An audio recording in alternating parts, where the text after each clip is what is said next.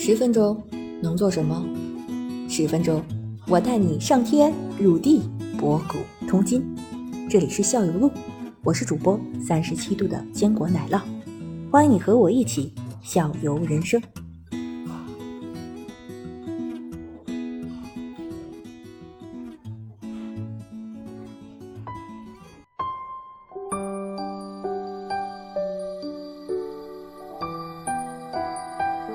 其实你要做那个，比如说，呃，我们也比如说那个江浙沪这边玩起来，比如说移动从南京啊，然后西镇江到上海，其实是我感觉上海的甜度还不是最甜。对对对对，最甜的是无锡，无锡，因为我在那个无锡甜的不得了。对对对，因为上海我我那小笼包我是很喜欢吃的，但是我到苏州那边去点完面以后，我也要了一份小笼包，那个甜度我就已经接受不了，太甜了。而且我当年去过苏州朋友家的时候，他那边炒的那个青菜，那时候我还不不太了解那个东西，我发现我说一个一个青菜这个东西，这个菜怎么这么甜？我我我也有不认识那个菜，这个东西这么甜，是是是是是是叫什么名字？青菜啊，我为什么这么甜？放糖了？我说我说啊，炒菜放那个，那个那个甜度非常厉害。然后到了到了无锡，你就更更明白为什么甜，因为无锡最有名的那个菜，来了，记得吧？不记得 糖醋小排骨。小排那是无锡的我以为上海的无锡那边更甜。嗯所以说，如果你要是一路过去，你要真是不适应甜的话，你在上海多在上海体体验一下，到了苏州无锡那个甜度才能慢慢慢慢接受，不然的话你更危险。你一次，比如你第一站是无锡，然后你吃它那个甜口的东西，更接受不了。包括苏州的我也接受不了，因为确实是感觉太甜了，太腻了。就是像现在 年轻人对这个健康特别关注嘛，都是戒糖呀、嗯。断断糖啊这种饮食的这种方无锡的那个蔬菜，还那个叫三凤桥 啊，是。有名的，它主要是嗯。卖那个叫肉骨头肉骨头，啊，那个是有名的，无锡的。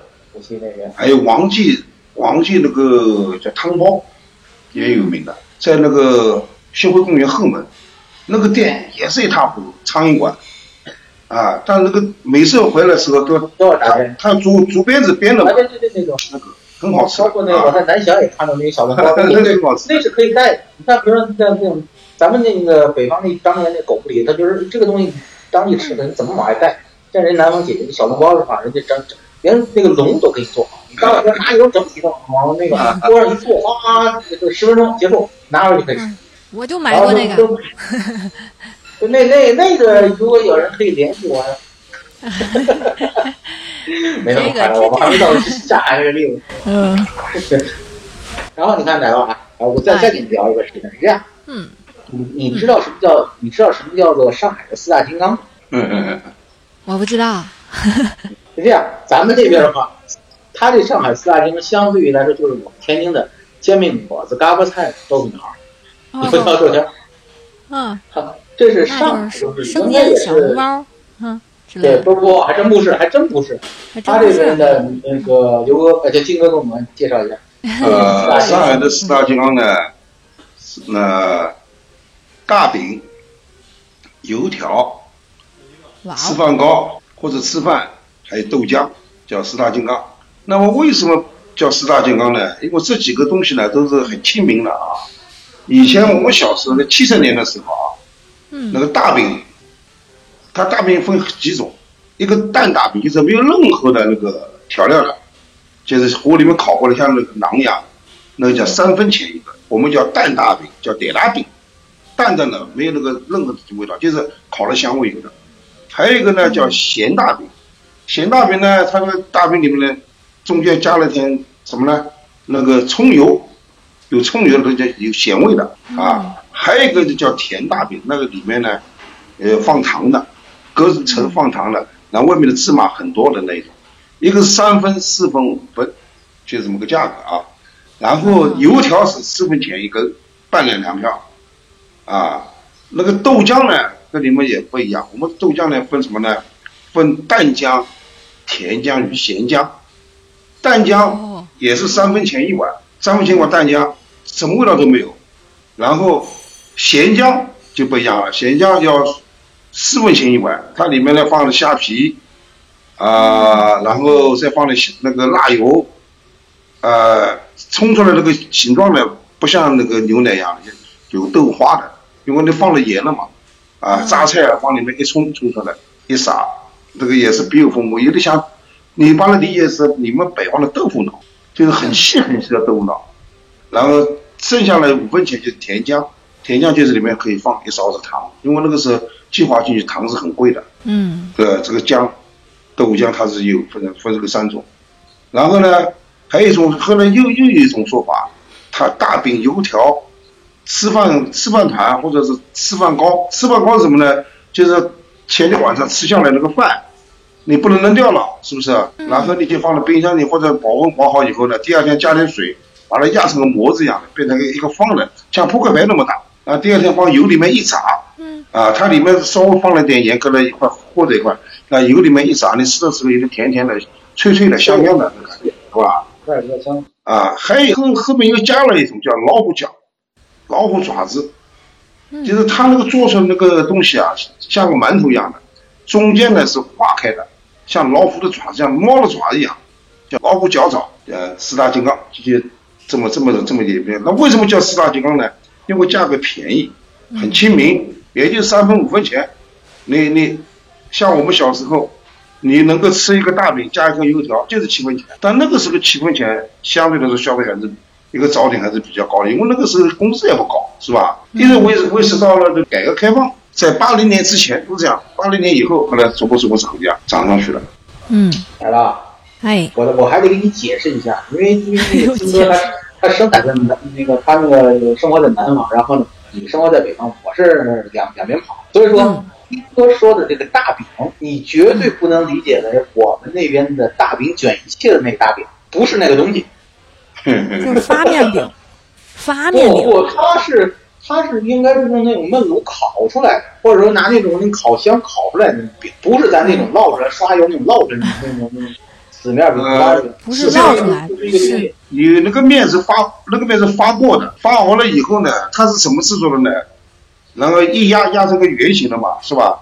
然后它放在炉子里面，对，一个一个一个一个炉子，炉子里面用手贴上去的。所以以前做这个大饼的师傅，他手上没有汗毛汗毛的，全烧焦的，烧的没有了，啊，一个个进去，然后烤了，比方说三分钟以后，他用那个火钳啊，把它一个个拿出来，嗯，放炉子旁边，就这么一个简单的东西。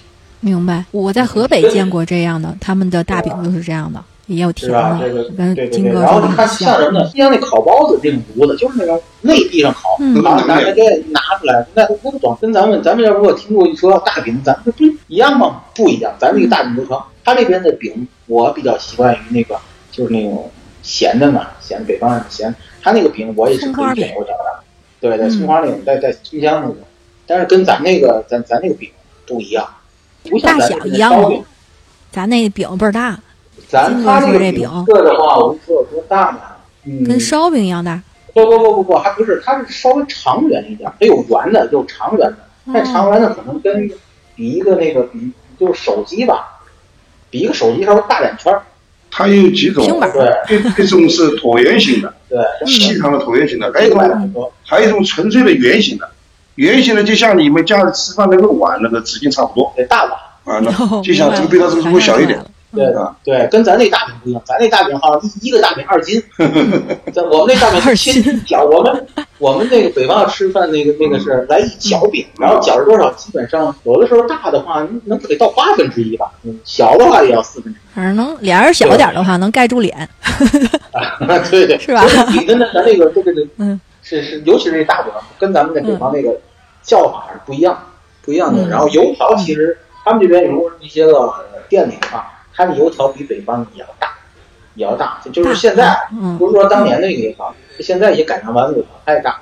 它一根油条呢，它可能给你剪断，就是说，因为一个盘子装不下一根油条，长，它剪断，剪两到两节到三节，然后一个盘子给你拖上一根油条，然后托上以后，它在边上它会给你点一点什么呢？蚝油，蚝油啊，蚝油。我看有这种蘸，以前点的时候有有蘸蚝油的，有好多的人我经常拿那油条蘸蚝油的。不是不是这样，蚝油那我蚝油是豪华了。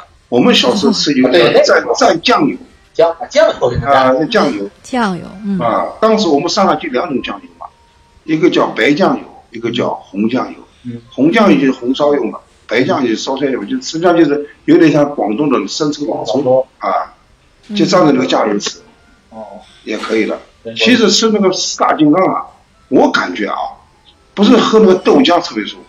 小时候喝豆浆还可以，那个人需要能量嘛，甜点好吃。大了以后呢，吃那个四大金刚大饼油条，要切一壶茶，哦，这样，喝那个茶吃那个非常舒服。